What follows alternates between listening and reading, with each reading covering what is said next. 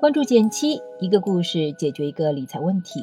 在公众号搜索“减七独裁，简单的减，七星高照的七。关注后回复“电台”十本电子书，请你免费看。大家好，我是减七，今天想跟大家聊聊挑小区这个话题。起因是一位朋友碰上的一件事儿。我这位朋友一直在上海租房住，上个月底呢。他搬了家，在某个老小区租了一个一室户。小区里老人多，刚开始的时候，他经常看到老人三五成群，边晒太阳边唠嗑，感觉还挺温馨的。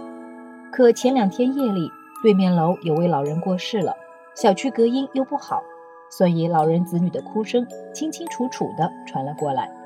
本来生老病死是常态，也没啥可忌讳的，但当时是晚上。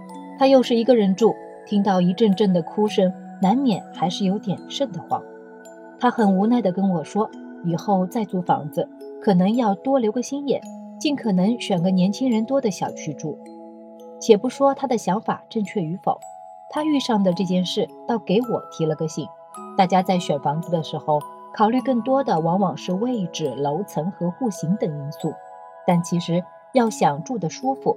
选个自己满意的环境也是挺重要的，所以我和几位有相关经历的朋友聊了聊，也帮大家整理了一些选社区的时候的小 tips。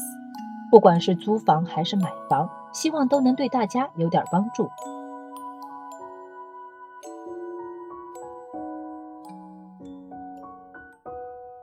为了方便大家理解，我把朋友们的经验归纳成了三个词儿：看大门、看车辆、看楼道。先来说说什么是看大门吧。按一位朋友的经验，要判断一个小区是否安全，很重要的一个因素就是看你作为外人能不能轻易混进去。一般来说，按进入的难易程度，小区的安全性可以分成这样三个等级：第一种，大门是完全敞开的，谁都能进去，没有任何门槛；第二种，门口有保安，但保安基本不怎么管，进出依然很自由；第三种，保安管得比较严。有外人进入的时候，需要登记说明，甚至查验身份。相应的，小区的安全程度也是三大于二大于一。条件允许的话，建议大家尽可能选安保严格的小区哦。第二个方法是看车辆，这里的车辆主要是指小区里流动的私家车。具体来说，如果小区地面上没有私家车开过，也没有车停放，那有很大概率小区是有地下停车场的。这样的小区一般有两个好处：一来呢，往往实现了人车分流，相对比较有秩序；二来，万一以后有了小孩或者养了狗，在小区里穿梭玩耍也会比较安全。第三个方法是看楼道，进小区的时候不妨看看楼道干不干净，有没有堆杂物、停电动车等等。如果这些都没有，就说明小区的环境还不错，物业也比较负责。特别提醒一下大家。选小区的时候，还要看看有没有群租的现象。群租房比较多的小区，人口流动会比较频繁，小区的安全性相应就没那么高了。除了这三种方法以外，几位朋友都推荐我在看房子的时候至少要看两次，白天去一次，晚上抽时间再去一次。很多小区的真实情况可能要到晚上才能真正显露出来。比如有个朋友之前看过一个小区。白天看着还挺好的，环境和房子都不错，但等他晚上再去的时候，才发现小区门口的马路边都是各种夜宵摊、烧烤摊，油烟滚滚不说，人来人往的感觉也很不安全。于是他果断就放弃了。再比如前公司的一位同事，嫌公司楼下停车又贵又挤，就绕远了点儿，把车停到了附近小区里。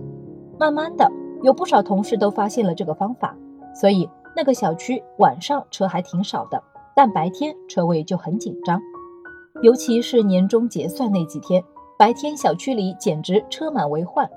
碰上这样的小区，如果你只是晚上去看了看，可能就会有个错误印象，觉得小区停车位挺多的，来回还挺方便的。总而言之，不管是租房还是买房，都建议大家在最终决定前。